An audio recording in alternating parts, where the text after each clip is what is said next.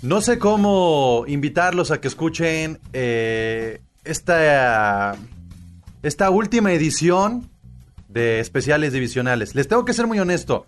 Llevo todo el día pensando en cómo voy a hacer para que en los primeros 25 segundos la gente que escucha Gol de Campo se enganche con el especial divisional de la AFC South de la Americana Sur y, no he podido encontrar la respuesta. Espero que durante los próximos 30, 35, 40 minutos que dura el podcast logremos juntos, yo y los representantes, el equipo de gol de campo, en engancharlos a ustedes. Porque, eh, no les quiero mentir, esta división es muy floja, es muy mala. No se queden en gol de campo si, definitivamente no confían ni en los Titans, ni en los Colts, ni en los Texans, ni hasta se me olvida el otro equipo, los Jaguares. Entonces, si, si ustedes son de esos que dicen, pero ¿qué voy a estar escuchando el especial divisional? Lo siento mucho. El contenido del día de hoy no creo que sea lo suficientemente atractivo. Pero un adelanto sí les puedo dar. Hoy, en este podcast que es el último especial divisional, Hanson va a apostar. Bienvenidos a Gol de Campo.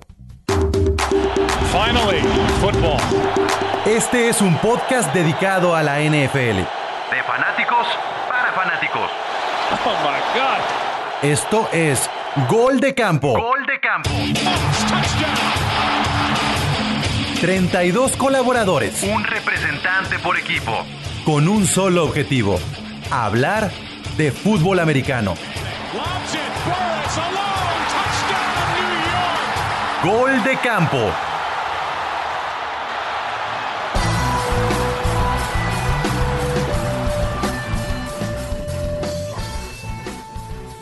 Este es un podcast dedicado al NFL. Bienvenidos a Gol de Campo. Mi nombre es Pablo González. Y no estaba mintiendo en el intro del podcast. De verdad, nos cuesta mucho trabajo pensar qué vamos a hacer con esta división para que sea un especial divisional. No, la neta, la neta, la neta es que todos los episodios han estado buenos. Tengo que agradecer a todo el equipo de Gol de Campo, a los poco más de 32. Ya somos más de 32 porque por ahí ya tenemos editorial para la página. Si no la conocen, ingresan a goldecampo.com.mx y vean las cosas extraordinarias que estamos haciendo ahí en el sitio y también las redes sociales, en Gol de Campo en Twitter, Gol de Camp en Instagram y Facebook. Y somos más de 32 integrantes, representantes aquí en Gol de Campo. Y créanme que esto se va a poner bueno no por la, división, no por los equipos, no, no por Dishon Watson o por Minshew, no. Se va a poner bueno porque el roster del día de hoy está increíble y los tengo que presentar a cada uno de ellos. Está Javier de las Panteras de Carolina, está el chef que representa a los Colts, está Chicho que representa a Dallas. Ha estado muy activo Chicho, parece que se recuperó el coronavirus y dijo, no me pierdo un solo episodio. Está Hanson, está Hanson, el hombre caliente, es el que apuesta, el hombre que le va también a los Packers. Está Andrés que le va a los Jaguars de Jacksonville. Está Regan, Carlos, le va a los Texans. Está Cindy, que eh, representa a los Seahawks de Seattle. Y está el Cone que representa a los Titans. Sí, están esos cuatro, cuatro integrantes que representan a la división, eh, la división sur de la conferencia americana. Y están los otros cuatro que representan a la conferencia opuesta, a los que vienen opuesta y apuesta, algunos están opuestos. Este, a los que vienen de la nacional a decir, espérense, espérense, espérense, ustedes los de la división no saben nada. Entonces, esta es la última ocasión que tenemos representantes divisionales previo a la temporada porque es el último, es el octavo episodio especial divisional. Ya llevamos ocho Así es que arranquemos, no esperemos más. Hay que hacer el kickoff. Bienvenidos a la conferencia, perdón, a la división que yo titularía Los hijos de Mahomes. Así lo voy, a, lo voy a titular yo este episodio. Los hijos de Patrick Mahomes. Es, es de nueva cuenta, creo yo. ya está diciendo el chef que no. A ver, chef, claro que son los hijos de Mahomes. No lo digo por ti. Especialmente lo digo por, por lo, lo, que pasó en, en los playoffs en la postemporada del año pasado, ¿no lo crees? Sí, sí, sí, este, pues ahí dos veces remontando. Lamentablemente tuvimos que mandar a los representantes más flojos de esa división, porque semana 5, esa gran defensa con Justin Houston y Kemoko Turey supieron frenar a Patrick Mahomes. Ok, entonces no son los hijos de Mahomes. O sea, dice Chef que, que no, que algo se puede cambiar. Pero seamos realistas esta temporada 2020, toda la conferencia, incluso los Ravens, van a ser cómo tenemos que superar a los, a los Chiefs de Kansas para poder llegar a un Super Bowl. O sea, podrán romperla en su división, Carlos, porque creo que los Texans eh, tienen ese pequeño y como una pequeñísima ventaja de querer ser los favoritos, pero tienen que aprender de los errores del año pasado. Del año pasado y de los últimos 10 años. Houston no ha pasado de la ronda divisional desde que llegó por primera vez a los playoffs en 2011, cuando draftearon a JJ Watt, en esa intercepción que regresó corriendo 20 yardas y le tuvieron que poner oxígeno. Houston no ha podido pasar de la ronda divisional. Hemos perdido contra los Ravens, contra los Patriotas, contra los Chiefs esta temporada. No hemos podido dar ese paso al campeonato de la, de la americana. Pero yo creo que esta división, a pesar de que no sea la más popular, porque probablemente tenemos cuatro de los equipos menos populares en México y en Latinoamérica, es una de las divisiones más divertidas que tiene la NFL, porque todos los duelos siempre se juegan a muerte. Este, los Texans Colts, que se ha convertido como en un clásico de ahí del sur de Estados Unidos en los últimos años, los Titanes, que eran antes, antes estaban en Houston y que también hay esa rivalidad. Los Jaguars, la verdad, sí, generalmente no, no son los más competitivos, excepto por ese campeonato que llegaron hace dos años, si no me equivoco, con Bortles. Pero es una división divertida, es una división competitiva y es una división que tiene algunos de los mejores jugadores de la liga. Entonces, yo creo que este capítulo podemos convencer a todos de que es una división que vale la pena ver los partidos porque son emocionantes, ¿no? Incluso aunque perdamos contra Mahomes. Feo. A ver, a ver, entonces, ya, ya citaste a ese gran momento que tuvieron los eh, Jaguares de Jacksonville. Andrés, ¿qué le pasó a Leonard Fournette? Y, porque en ese momento, yo creo que ni siquiera fue mérito de Bortles, creo que tuvo que ver más la defensiva y el running back que traían en ese momento pero Leonard Fournette ha pasado de ser un running back top 4, top 5 tal vez, a estar llegando al top 10. O sea, ¿en dónde vas a depositar las esperanzas? No olvidemos que los jaguares lo agarraron primero que McCaffrey. Sí, caray. No, hombre, y que sí, ¿no? Y muchos otros jugadores también se nos pasaron por tomar un corredor en la cuarta pick de ese draft. ¿Sabes qué ha pasado con Fournette, Pablo? Que ya las otras defensivas, como saben que es nuestro jugador más importante en la ofensiva, pues ya todos nos marcan la corrida. Entonces, lo que estamos esperando ahora con DJ Shark, que ha mejorado mucho y también eh, escogimos un muy buen receptor ahora en el draft, es poderle dar esa libertad a Fournette de que encuentre mejores espacios y las defensivas no se concentren tanto en Fournette, sino también en los receptores. Y retomando el comentario que dijo Carlos respecto a, lo divertido que es esta división, yo lo que sí les puedo decir es que voy a ser que más me va a divertir porque no espero nada, no espero absolutamente nada de mi equipo. Yo creo que es una división que van a competir entre Houston, Tennessee e Indianapolis. Tienen 11 receptores en este momento los Jaguares de Jacksonville. 11 receptores. Sí, caray, pues a ver cuál pega. O sea, justamente es eso, ¿no? Que sí, tú, tú hablas de Shark como, como una posible solución. Creo que eh, Dede Westbrook eh, quedó a deber muchísimo la temporada pasada. Es una incertidumbre en la ofensiva, pero olvídate de las armas. ¿Quién va a lanzar? O sea, porque también el año pasado parecía que Foles podría tener algo. Se termina yendo y se queda Minshew que eh, creo que es más, más este portada de revista que otra cosa. Ahí te va, que es lo que yo opino. Eh, principalmente se me hizo una muy buena decisión que dejar ir a, a Foles, sobre todo por el contrato que tenía. Y Minshew está en una situación en la que es su temporada de prueba. Si hace las cosas bien, y quedamos por ahí con un récord de 5, 6 o 7 ganados, pudiera verse la oportunidad de que siga siendo titular. Si sigue siendo eh, un equipo mediocre y tiene una temporada desastrosa, estaríamos aspirando a draftear a Trevor Lawrence. Entonces, para mí es un es un ganar ganar. A ver, vamos tanquear.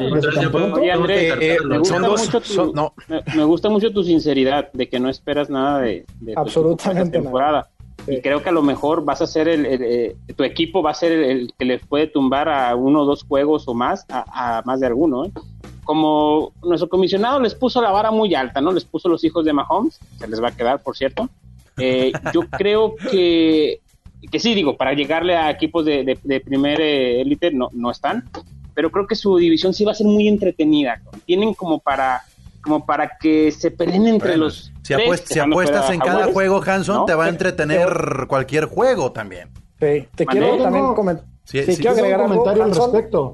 Pues, eh, dices que no hay para pelearle a los equipos top y los Titans fueron uno de los últimos cuatro equipos vivos. Sí, pero le ganaron a los llamarada de el accidente. Señores. No, el accidente de los Titans. no va a volver a pasar, señores. Eso hay que reconocer. Daniel Hill, inclusive, dudo que termine el año como coreback titular de Tennessee. Casi, Fue, el mejor al final de temporada, ¿eh, Hanson? Sin duda. El juego, empezó, el empezó- mejor rating. empezó en la semana 8, perfecto. Pero ojo, ¿cómo jugaba Tennessee? Ah, bajaban a 8 o 9, defensivos a detener a Henry y Ten- Tannehill aprovechó con sus dos, tres este, receptores de novatos, sobre todo AJ Brown. Pero señores, fue llamada de petate, no va a volver a pasar. Pero- Tennessee, No, a mí- ojo, a mí no ojo, me parece- ojo, la línea a- ofensiva. a tercero. Yo, yo sí lo los titanes. de acuerdo. a los A ver. de acuerdo contigo, que aquí ya están como el, el chavo del 8, todos hablando al mismo tiempo, nadie se respeta, nadie le ha cedido la palabra a Cindy, Cindy está como espectadora, yo quiero saber qué opina también este Cindy, o sea, ¿tú qué opinas de Tannehill y, y de Henry? ¿Qué pasa con los Titans, este Cindy? Pues yo, yo aquí, mira, para que no haya riesgo de que me corten el micrófono, entonces ya me porto bien, yo hago lo que tengo que hacer. No, no es cierto, sí, hay que portarse bien. Tengo el botón, Mm. tengo el botón.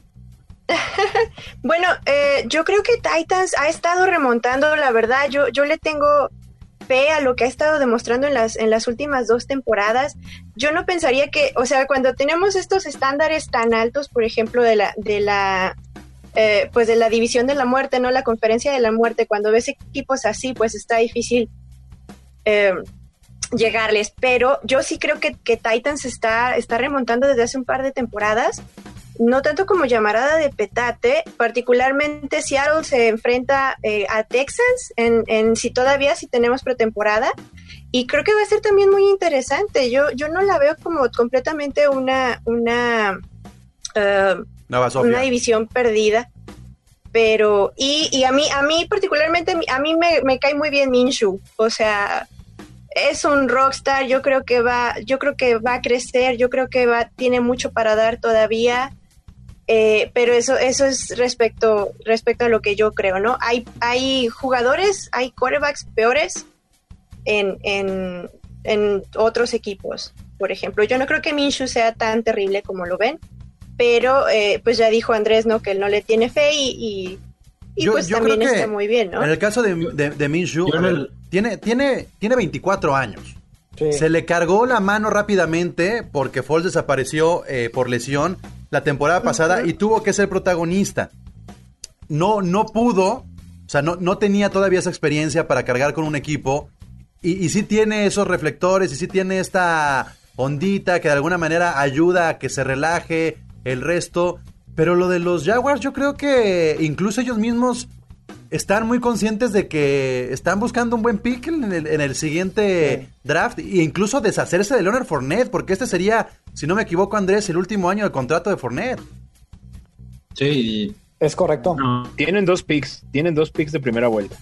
sí. Ahora, eh, en eso, en eso sí tienen razón. Ya hablamos de los jaguares que, que Andrés dice si ganamos cinco o seis juegos es una muy buena temporada, ¿no? Y yo no estoy de acuerdo con Hanson, por ejemplo, a mí, a mí Ryan Tannehill me parece un coreback bastante cumplidor.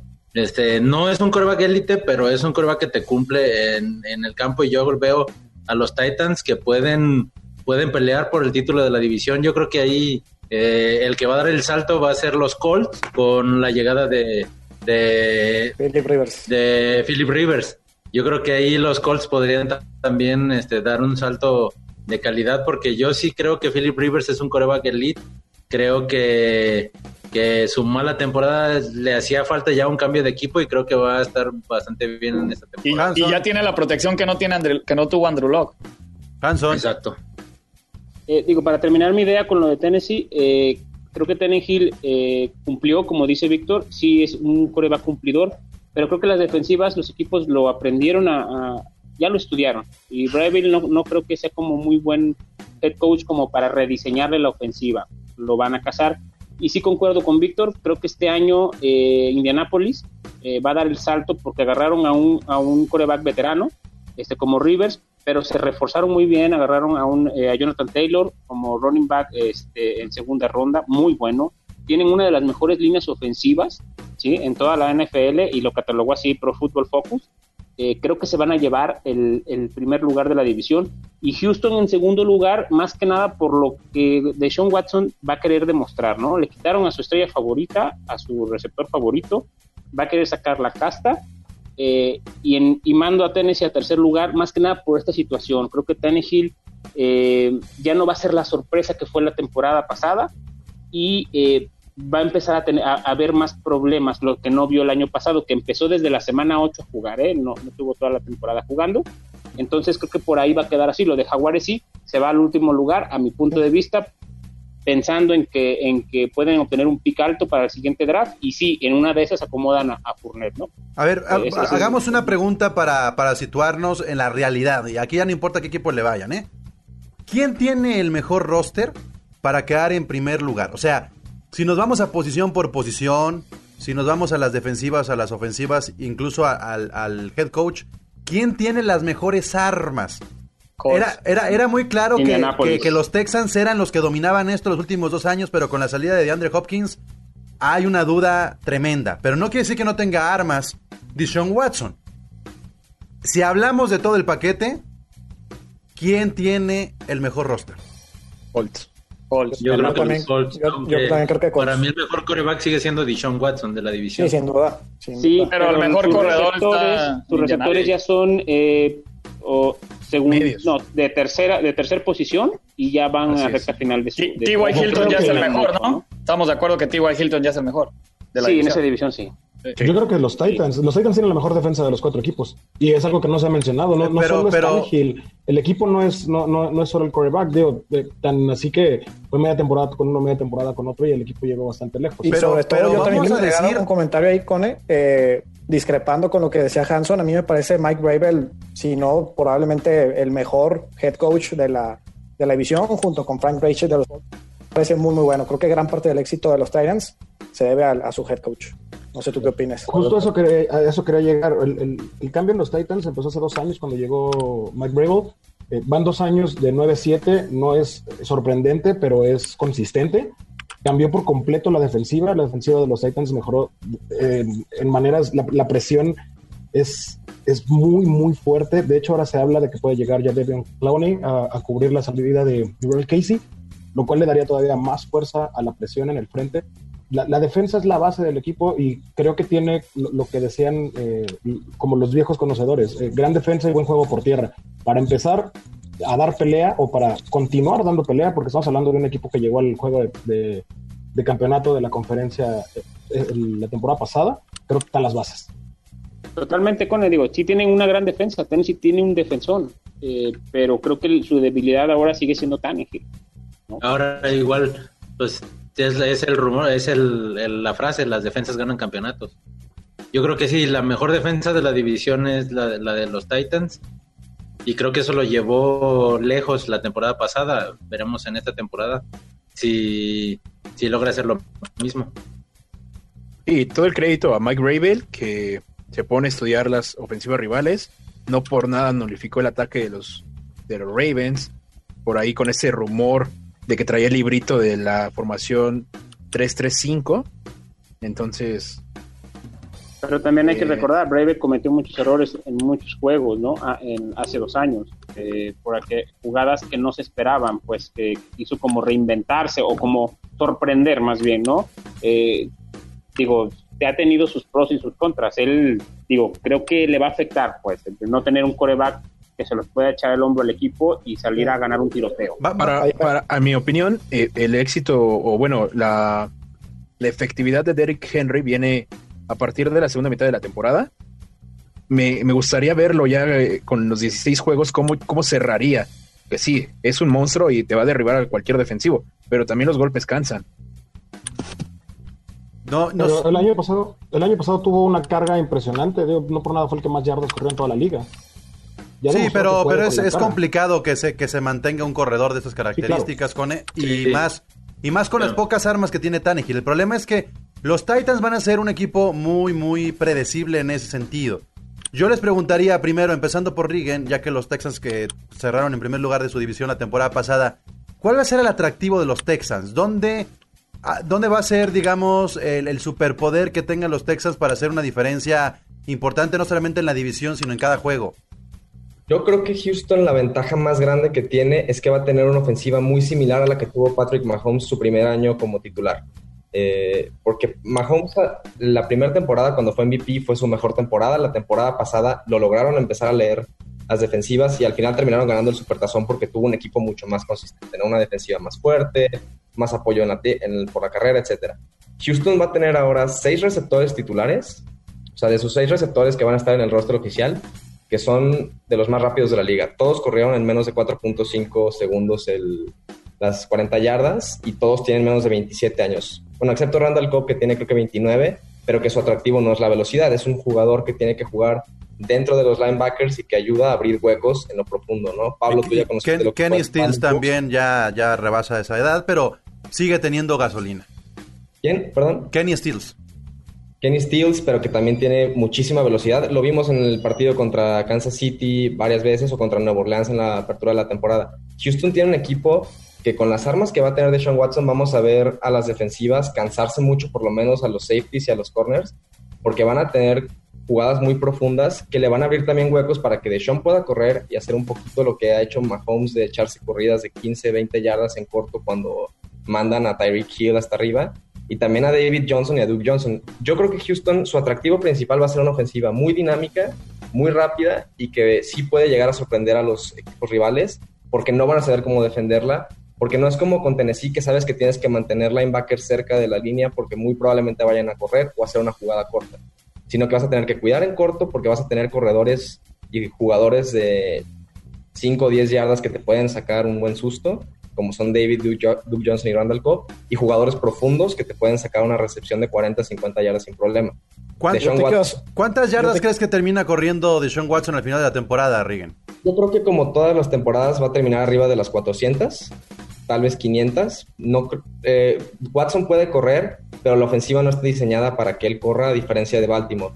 Este, Watson va a estar, esta temporada va a tener una línea un poquito más sólida y creo que se va a sentir más cómodo pasando. Yo, yo, yo difiero ahí, te voy a decir, fíjate, la, la, la mayor cantidad de yardas que ha corrido de Sean Watson en una temporada fue la antepasada, cuando corrió 551.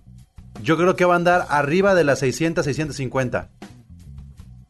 Le va a hacer falta de Andre, ¿eh? eh sí. Una, este, eh, perdóname por diferir, pero siento y traigo esa espina que le va a pasar lo mismo a los receptores de Texans que lo que le pasó a Juju Smith Schuster, aún considerando que este último no tuvo a su coreback toda la temporada. Una cosa es alinear al lado o al, otro, al otro extremo de Antonio Brown, de Antonio Brown, en este, en este caso de Andre Hopkins, a alinear ahora como receptor número uno. En este caso no veo quién e-, ejecute esa función en el equipo de los Texans. ¿Quién te jale esa doble? ¿Quién te jale esa doble marca para que uno quede abierto? A mi punto de, lo que comentas, Arturo, creo que va a ser fundamental la eh, cómo regresa David Johnson, ¿no? Eh, porque si no... Pero cada año decimos que tiene que regresar David Johnson. Se lesiona constantemente. Creo que no le va a dar oportunidad a, establecer el juego terrestre y por ende que sus receptores... Ah, ¿Alguien aquí tuvo a David... A ver, a ver, Hanson, ¿alguien aquí tuvo a David Johnson en su fantasy? Sí, yo. a ver, a ver, díganme, díganme si no fue. Ha sido una tremenda decepción los últimos años. Por eso. a partir de la lesión. Regresa como los últimos dos o tres años. Eh, no va a poder establecer la carrera. Watson va a tener que correr por su vida, literal, porque sus receptores no van a poder posicionarse. Las defensas van a saber que o va, o va a lanzar o va a correr él. Sí, no va a tener un, un Van a extrañar a DeAndre, ¿eh? o sea, Fuller, Fuller, no, no creo que llene los zapatos de DeAndre. Su ofensiva se vuelve unidimensional, Exacto. es todo Watson. Bien. Hasta que demuestre quizás David Johnson que regrese en un buen nivel, que no creo. Con No necesariamente los receptores que contrataron tienen que cubrir el hueco que sea de Andre Hopkins. No, no, no, no, para nada. No, no, nadie, nadie podría. Por ejemplo, el de los de los receptores novatos no creo, no, ninguno es de impacto inmediato. Ya anda borracho. Y creo que Randall Cobb, bueno, estuvo el año pasado. El año pasado estuvo en, Dallas y, la verdad no, no hizo gran diferencia. Yo creo que va a ser va a ser una decepción con los. Yo creo que no habría que ser tan estrictos con la, con la ofensiva de Texas. yardas. Yo, yo sí coincido en parte con Carlos que la ofensiva, a pesar de la salida de, de Hopkins, va a seguir siendo de las mejores. Sobre todo porque tiene un coreback elite. A mí se me hace de los cinco mejores de la liga. Pero más bien yo aquí quisiera preguntarle a Carlos, porque por ahí mencionó y comparó con la ofensiva que tuvo Mahomes. ¿Qué tanto confías tú en tu head coach, tomando en cuenta que Mahomes tuvo Andy Reid, que para mí es probablemente el mejor de la liga y creo que influyó en gran parte en el éxito de Mahomes? No, estoy, de acuerdo. Bill O'Brien no es Andy Reid. Pero también a, Bill O'Brien lo juzgamos por las decisiones que ha tomado como general manager, que son muy cuestionables, estoy de acuerdo. La salida de DeAndre Hopkins no es que esté en contra de que re- re- re- rehagamos nuestra ofensiva, lo que recibimos a cambio fue una basura, una segunda ronda y a David Johnson con un contrato de 12 millones de dólares anuales es basura por el mejor receptor de la liga. Oye, Carlos, una pregunta. Este es el último año de contrato de Watson, ¿no? Ya para el siguiente tiene que renovar. No, tiene, este es su cuarto año y le queda un quinto año que ya lo firmaron. O- Sí, pero él ya pudiera pedir No, el siguiente año Eh, una... Este, Lo, va- lo van a reestructurar. extensión, ¿no? Lo van a Sí, reestructurar. ya, ya podría aplicar la que aplicó Jamal Adams. Watson va a correr, como dice nuestro comisionado, creo que más de 600, 700 yardas lo va a intentar. Va a ser eh, toda la ofensiva para Lo va a necesitar. que Apuéstale, Hanson, ¿no? apuéstale, venga, Eso échale, ¿cuántas yardas, Hanson? ¿Quién da más? ¿Quién da menos? ¿Quién da más? Por ahí, Chicho, Yo menos de creo que arriba de 650. 650 yardas va a tener ¿Quién da menos? ¿Quién da menos? ¿Quién da menos? ¿Quién que Líder, da menos? líder corredor de los Texans. Fácil. Líder corredor de los Texans. Oh, está bueno, ojo. está cañón. Creo, No, creo, no. Pero creo que el único, el único coreback que ha hecho con pocos eh, receptores que ha hecho grandes cosas Cam ha sido Wilson. No, No, Wilson, Russell Wilson. A ver, creo. Russell Wilson. La verdad, hay que reconocerlo. No la invoques, Hanson. no tan de, no- de renombre, ha hecho maravillas con, con poco. No la, no la este invoques, no la invoques. Seguimos esperando el MVP. Seguimos esperando ese MVP, es una Y injusticia. otro fue Cam Newton, ¿no? La Que maldición de Drew Brees. No- que no- 800, nunca ¿no? tuvo receptores Cam Newton. Nunca. A mí se me hace mejor, Oye, mejor nunca corredor, tuvo ¿eh? receptores, pero fue MVP. A mí Eso sí. ¿no? Y, y llegó a, y llegó a un Super Bowl y creo que tenía a Fonches, a, a- A Fonches, imagínate. A era- a Benjamin. Greg Olsen, Benjamin. viejito Olsen, eh, tenía, no me acuerdo quién era el otro. Era, eh, el- cuando llegaron al Benjamin. Super Bowl era Corey Brown, era Kelvin, Kelvin Benjamin y que se lesionó, lesionó. creo, ¿no? Ajá, Ajá, y el otro era Jericho Cochery, imagínate. Entonces digo, Nadie sí, los conocía. sí existen coreback que han hecho milagros con, con poca cosa. Ya mencionamos dos. Watson va a intentarlo este año. Vamos a ver hasta dónde le ajusta. Lo Ahora- que sí concuerdo. Tienen más renombre, eh, los de Houston. A ver, llevamos Sí, 10 lo que ocurre con minutos. Están es menospreciando a a dinámica. espérense. están menospreciando a Brandon Cooks Sí. y a Will Fuller. A ver, tiempo. Llevamos 10 minutos hablando de los Texans. Eso es un claro reflejo de lo que va a pasar en la temporada. Todos están mirando a los Texans porque no saben por qué se fue de Andre Hopkins, porque no saben cómo van a revivir a Brandon Cooks, que a cada rato entra en conmoción, eh, a David Johnson, que no se ha recuperado en dos años. Pero Deshaun Watson es el coreback que todos queremos ver que tenga armas y no las tiene, es el problema. Tenemos que seguirle porque si no nos vamos a estacionar aquí en los Texans y ni siquiera hemos hablado de JJ Watt. Así estamos ya, la familia Watt se va a enojar. Este, vamos ahora con los Titans, con eh, qué va a ser lo más divertido de los Titans, además de ver esa trenza correr por todo el campo. Yo creo que en general la ofensiva de los Titans, porque por, más que he escuchado comentarios muy diversos en este ratito, yo creo que si algo tiene el equipo de coaches de, Tennessee es creatividad. Eh, desde que llegó Arthur Smith como coordinador ofensivo, es un tipo que tiene nueve años en el equipo, en diferentes puestos en, la coordinación, en las coordinaciones ofensivas. Conoce súper bien. Él fue el, el que dijo: dejemos de darle 10 acarreos por juego a Henry, puede con más. Empezaron a dar 25, 30 acarreos por juego y cambió por completo la ofensiva. Tomaron la decisión de sentar a Mariota y darle, darle la oportunidad a Tannehill. Y hubo juegos en los que se corría por completo, hubo juegos en los que todo el juego era play action, hubo juegos con pases largos. Eh, creo que la creatividad ofensiva va a ser mucho mayor de lo que al menos este panel eh, está esperando. Eh, y auxiliado con la, con la muy, muy buena defensiva del equipo, creo que va a ser mucho mejor de lo que algunos creen. La ofensiva en general va a ser más, más creativa. Oye, más Cone, entonces ¿no crees que pueda tener una regresión el equipo? Sobre todo no, a la no, no, no. ofensiva. Yo creo que va para adelante, porque eh, la línea ofensiva mejoró. La primera selección de draft fue todavía para apuntalar más la línea ofensiva, abrirle los espacios a, a Henry. Y, y el, el hecho de, de- de volver a ver a Tannehill, como dices, puede, puede lesionarse como pasó en su mejor temporada con Miami, o puede dar una gran temporada como el año pasado. Yo creo que va a estar por ahí, arriba del promedio.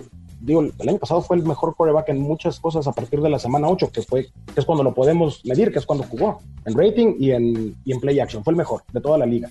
No es simplemente un, un jugador promedio, al parecer. ¿Por qué no Yo llegaron al Super Bowl? es ¿Por qué no llegaron al Super Bowl? Porque Andy Reid nos comió. Porque el- en el cocheo nos comieron. Se enfrentaron en la semana 10 contra. contra ¿Solo el coacheo? eh, Chiefs contra, contra Tennessee y los aplastamos, los aplastamos. El, casi, casi corrió 200 yardas Henry. Pero en el cocheo, la verdad es que nos terminaron comiendo en el juego de campeonato y fue una cuestión del último cuarto. El, el juego estaba muy parejo hasta el último cuarto.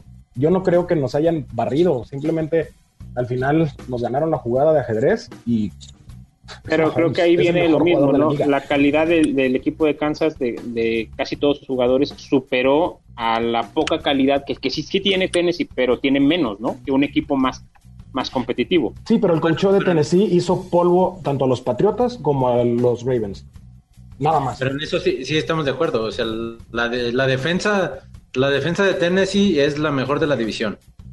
y va a competir. La incógnita podría ser la ofensiva pero es, eso, es cierto, es cierto. Pero sabes que esa combinación. El último fue cuando se despegó Kansas City. Chicho, esa, esa, combinación de, de, tener a la mejor defensiva de la división y al mejor corredor ayuda un montón a que Tennessee pueda manejar el reloj. Creo que va a ser, este, van a ser partidos de poco puntaje, poca diferencia. Pero si Tennessee logra este, manejar el reloj, ya sea con el balón o sin el balón, Creo que puede estar la diferencia y es donde, por ejemplo, yo no sé qué eh, podamos esperar del, resto de los equipos. Eh, eh, Chef, por ejemplo, ahora, ahora ya con, con Rivers, cambia mucho el hecho de haber ganado siete juegos la temporada pasada. Ahora con Rivers, ¿crees que lleguen a más de nueve o diez juegos ganados? Sí, y no, no simplemente por Rivers. El espectáculo de Indianapolis vendrá con el juego terrestre. Marlon Mack. Marlon Mack, Jonathan Taylor, Naheem Hines. Eh, te voy a decir un dato que saca Pro Football Focus esta semana. El corredor más exitoso en cuanto a yardas por acarreo es el cuarto de los Colts. Jordan Wilkins, quien lo haya visto correr, tiene un estilo parecido al de Livion Bell, espera muy bien el hueco y lo ataca. Si a eso le sumamos la línea ofensiva que tiene Indianapolis, Philip Rivers estará de adorno pidiéndole que haga su chamba bien. Pases cortos, pases al slot, Paris Campbell, con su velocidad, esperemos tenga un año de repunte. Las lesiones no lo dejaron. Y tendrá por ahí a su Vincent Jackson con Michael Pittman, este novato de manos seguras, de buena talla. Y en la defensa me gusta mucho lo que llegará a ser de Forrest Buckner, con, esos, con ese cuerpo de apoyadores que en lo personal para mí los pondría entre los mejores de la liga. No, y tienes al segundo mejor linebacker de la liga también. A mí ya se me hace el mejor, ¿eh? Darius Leonard bueno, es que Bobby Wagner sigue siendo un referente ahí. Pues siempre atrás de Kitty. Yo, Aún así, yo no creo Indianapolis se vuelva el siguiente Tennessee, con una muy buena ofensiva, una buena línea ofensiva, unos corredores muy buenos y un coreback que va a ser un simple manejador. Es la diferencia que yo veo es el desgaste en el corredor, porque los cuatro son muy buenos. Cuatro de los cuatro son muy buenos y, y pueden llegar frescos, aunque sea uno va a llegar fresco si es que llegan a playoffs. Esos cuatro, dos corren no por dentro de los tackles, dos ah, toman pase. Eh, Rivers tiene, creo que de lo mejorcito. ¿No flaquean un poco en la parte de las alas cerradas y en esos bloqueos que de repente necesitan los corredores? Eh, Jack Doyle es de los mejores alas cerradas bloqueando. Tiene muy poca velocidad, ahí sí estoy de acuerdo. Llega Trey Burton, eh, un poco conocido más por la Philly Special, pero Moali Cox por ahí puede ya el despunte eh, que no trae tanto reflector. Yo, yo sí creo que puede ser el. Es la parte más débil de Indianapolis. Yo sí creo que sí puede ser el repunte de T.Y. Hilton, ¿eh? O sea, lo hemos visto dormidito estos últimos años y, creo que ahora con Philip Rivers creo que puede ser un muy buen año, ¿eh? Yo, yo creo que se van a conectar bien y, creo que sí va a tener quien le lance. ¿eh? A ver, la última pregunta, la última pregunta. Perdón, Chicho, antes de que entremos ya a la sección de las apuestas y Hanson este, hipoteque su casa. Eh, la, última pregunta. Andrés, sobre los Jaguars. ¿Por qué le vas a los Jaguars? O sea, eh, ¿por qué le vas a los Jaguars? O sea, en el 2007, 2008. Porque Gol de Campo necesitaba un representante. De hecho, me la acabo de comprar. Y había muchos pads. Y le baja Jaguares, le baja Jaguares de Chiapas. Ya, ya tengo que hacer para entrar al podcast del primero. Ya, dinos que, que, traes una playa de la selección mexicana y le pusiste al Jaguar ahí un parche, por favor. Le iba a los Steelers y dijo, no, ahí no voy a poder. No, pues ando viendo a ver a qué otro barco me puedo subir. No, no sé qué. Este, ya, ya en serio, en el 2007-2008 tuvieron una gran temporada que llegamos a final de conferencia y coincidió que fue cuando yo empecé a ver el fútbol americano. Entonces, pues yo ahí inicié mis esperanzas, se me hizo padre el logo, pensé que era buena decisión, pregúntame si, si lo sigo pensando 13 años después. Pero bueno, pues hay que seguir aquí fieles, ¿no? Bien, bien, me gusta eso. No, ya, ya en serio. Una última pregunta. ¿A los cuatro integrantes de la división saben cómo está su, su calendario? Eh, en cuestión de complejidad según el año Sí. pasado. El de los Titans es el número 21, 20 o 21 de toda la liga, es 480. La verdad es que el calendario está relativamente... Está viendo cómo apostar el Hanson. Con la, ¿Se, se naci- fijaron con la cómo Nacional Norte no representa mayor dificultad. el ¿eh? Hanson está viendo a quién le va a apostar? Así, Ya se lo bien. está notando, ya lo está notando. Sí, ahí, está no notando. ahorita que ganar, ganar, mano. Bueno, no, no, ya, en serio, este Andrés, eh, ¿qué, qué va a ser lo más atractivo de los Jaguars este año, además de intentar ganar más de cuatro juegos? Eso, el, el no sentir ninguna presión, el divertirnos viendo a, a Minshew, a ver qué puede hacer. Al final es muy divertido verlo. ¿Es el nuevo Fitzpatrick? eso- El Tank for Lawrence lo será lo más divertido, el Tank for sí, Lawrence. tal cual, porque no hay ninguna presión. Entonces va a ser una temporada bastante amena para mí. Bueno, pues ahí está, ya lo dijeron. Y ahora sí, vámonos rápidamente a la sección de las apuestas. Este, Hanson, ¿a quién le apuestas? ¿Qué le apuestas? ¿Cómo le apuestas? ¿Cuánto le apuestas? No, pues que, que- que- que empiecen los, los de los equipos de la división. Ah, no te Bueno, ya. va. Te voy, a dar, como ya les dije en el transcurso, tres predicciones. Hill no termina como titular. Es lo que, lo que creo. Este, creo que Indianapolis se lleva al primer lugar de la división. Y de Sean Watson más de 650 yardas. Ok, ¿alguien quiere debatir esos datos con alguna apuesta? ¿O ya vamos a tirar ahí el palo de billar roto entre los de la división para que se den un tiro? Yo tengo No, mis predicciones. no, pero yo sí creo que la el título de la división está entre Indianapolis y, y los Texans. Digo, Yo los, quisiera- los Titans. Yo, creo que quisiera los proponerle Titans una apuesta a son Hanson. los. A ver, a ver, ahí está, ahí está, ahí está. venga, venga, venga. Ah, Hanson, Eso. Hanson, ¿qué? Pero bueno, échala. Hay, Yo hay que- tiro entre esos equipos, ¿eh? Sí, que le tienen- Yo justo así ya iba. Ay, porque, Hanson. pero adelante. Pues Veo ya que le tienen muy poca fe a David Johnson. Yo quisiera ver si se animan a apostarme a que David Johnson no tiene más de mil yardas combinadas entre aire y. Más de mil. ¿No Yo- tiene? Yo digo que tiene más de mil yardas esta temporada. ¿Combinadas? Scrimmage, Hanson, yardas de Hanson. scrimmage. Está buena esa, Hanson. Sí, está bueno. Sí, está buena. ¿Con un, con un coreback Ah. corredor? Mira, Aunque sea caguamita, sea al comisionado no le va a parecer, Andrés, pero, pero si le bajamos un poco ya las apuestas, porque si voy a hipotecar mi casa, yo sí. lo- Ok, ok, lo vamos a Mira, bajar. piénsalo, que sea. piénsalo. Todavía tienes tiempo. Este, no, no, no, de una vez que se cierre, digo, que, que no sea ya un jersey o algo así, porque ya estoy este, a- hasta las manitas. la. Este, Mira, sí, una, sí, cachu- sí, sí. una, una cachuchita que como te puedes dar cuenta, María, María muy bien. ¿Otra? Pobre de mi Oye, pero ¿dónde la voy a conseguir? Ya las va a comprar por mayoreo. Ya las hace él, ya las No, hace no, me la él. vas a poner más difícil. digo. Vayan a Obregón o a Medrano se van a órale, Esta es la última, este es el último podcast de, de división. Ya no vuelvo a hacer ninguna apuesta. Lo hago contigo, Andrés. Este, yo creo que David Johnson no supera las mil yardas. Uh, Ok, tú Estaba a punto por la de, razón que de irme sea, por ¿eh? el... Lesión Cerrada, cerrada. o, Bien, bien, bien, bien, que sea, ¿eh? Me vas a dar esa ventaja. Pensando, pensando, pensando ¿Qué- en la economía. ¿Qué ahí- hacen? Que Hanson gana todas sus apuestas y pone su Hanson, puesto. el 27 de diciembre, tú, tú eres Packer, si no me equivoco. Sí. 27 de diciembre, domingo por la noche, es Titans en Lambeau Otra vez a Hanson. Te lo, te- te lo dejo ahí en, en otro, en otro Oye, platicamos. oye, oye, Cone. Aunque sea Ah, un te- six, aunque sea un six de six. Ah, Oye, no, Cone, no, ¿Eres, no. ¿Es Kiki de Guadalajara? Sí, sí, sí. Ah, ¿qué te parece si esperamos que para ese tiempo ya se, se haya levantado de la pandemia? Lo vemos en unas salitas y el que pierda paga la Paga la cuenta. cuenta. Ay, Oye, Cone, cita. ¿quién- Pero la Cone, de todos. ¿Quién termina, como, todos, ¿no? ¿quién termina como mejor corredor, McCaffrey o Derrick Henry? En yardas por tierra va a terminar Derrick Henry, en yardas combinadas va a terminar McCaffrey. A ver, ya escucharon. Son los mejores en A los ver, suyo. espérate, antes de que sigan con esa apuesta, perdón, ¿ya escucharon? ¿En qué alitas lo van a ver este Hanson y, y Cone? No sé, las que, no, las que sean. Equi- todo el equipo de gol de campo. Todo el equipo de gol de campo. en ese momento. Las que estén abiertas. Obviamente están invitados todos los que quieran. De, Todo el equipo está invitado y pagan la cuenta al final, ya sea Hanson o Cone. Uh, Ah, mira el comisionado, Ah, está bien acomodado. Oye, Ah, pues, mira. Bueno, la cuenta de los ocho que estamos aquí. Ah, bueno, a ver. Sí, sí. Nueve. Javier, Javier iba a hacer la apuesta de McCaffrey contra Henry, me parece increíble este duelo. Y qué bueno que se enfrentan estos dos corredores en Esa es, este esa es muy pareja, esa sí. Yo, sí yo, creo que, podrían s- apostar. yo creo que sí gana en tierra McCaffrey este año. Oh. ¿Por No, tierra? no creo que eso vaya a pasar. Sí, ¿Tú sí, crees que por tierra? sí. Yo quiero que Yo no apuesta en creo que sí. cantidad de Henry es una bestia, Javier, ¿eh? Está, No, pero vamos a va a escuchar la apuesta. Se va a vamos a caer escuchar este la apuesta. No a. Lo último de McCaffrey ha estado, ha estado monstruoso. Es, es ¿Qué dices, Cone? Sí, pero es más receptor que corredor, la verdad. No te apures. Ahí no te sí, apures. Ya, estoy ya, muy ya te está dando. ya Ahí está, dando la entonces, ventaja, dice, ahí está, dice que por, por yardas terrestres, Por ahí tierra. está la apuesta. Yardas Yardas terrestres. Sí, sí, fácil. mejor. Uy, ahí está. Me gusta, me gusta, me gusta. Este, y Carlos, ¿estás muy tranquilo eh, con las apuestas? No, no, no quiero apostar dentro de la pues le, división. des- le desarmaron el equipo, ¿qué puede decir? Por aire Dak Prescott contra Ya no tiene a. Oye, pero puedes, puedes este, apostar sacks, puedes Por aire apostar Dak algo. Prescott que. Llaverito.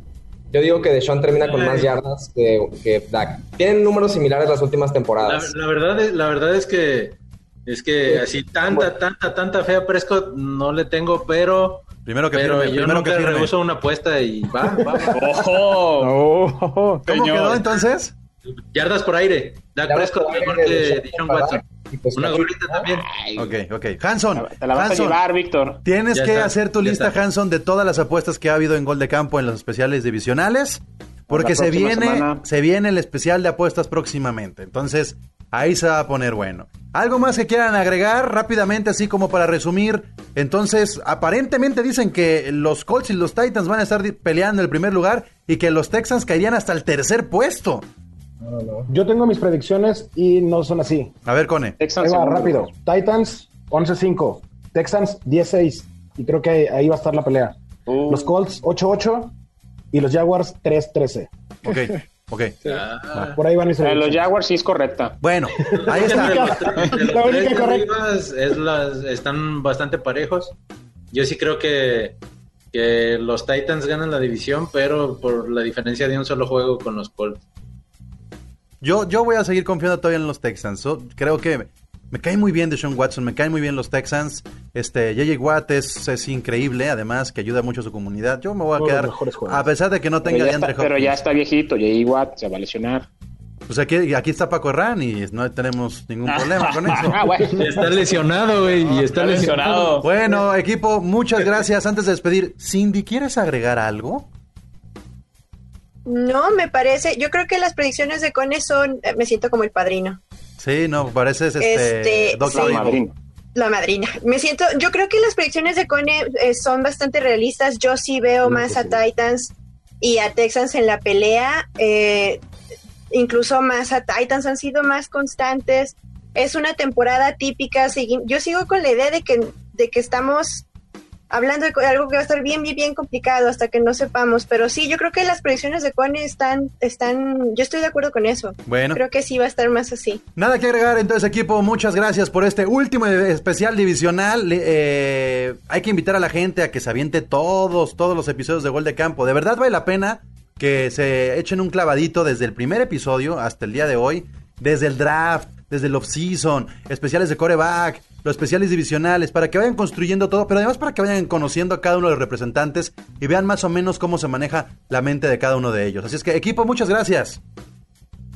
Gracias. Gracias, buenas, Buenas noches. noches. Muy bien, pues mi nombre es Pablo González. Este podcast se llama Gol de Campo. Ya lo saben, lo escuchan semanalmente en todas las plataformas, en Apple Podcast, en YouTube si lo quieren ver, en Spotify. Pero también los invitamos a que visiten www.goldecampo.com.mx, que nos dejen su comentario de los especiales, de lo que viene, de las noticias. Si quieren retar a alguien en el Madden, adelante. Y algo bien importante, en unas semanas nos estaremos renovando. Completamente, se van a dar cuenta, se va a poner bueno. Vamos a poner ahí unas shainaditas. Vamos a hacer, vamos a aplicar la de los Redskins, pero manteniendo el nombre. Entonces, eh, los invitamos a que sigan goldecampo.com.mx y en las redes sociales, en Twitter, Gol de Campo, en Instagram y en Facebook, Gol de Campo. Este es un podcast dedicado a la NFL. Esto es Gol de Campo. Gracias. Finally, football. Este es un podcast dedicado a la NFL. De fanáticos para fanáticos. Oh my God. Esto es Gol de Campo. Gol de campo. 32 colaboradores Un representante por equipo. con un solo objetivo, hablar de fútbol americano. Gol de campo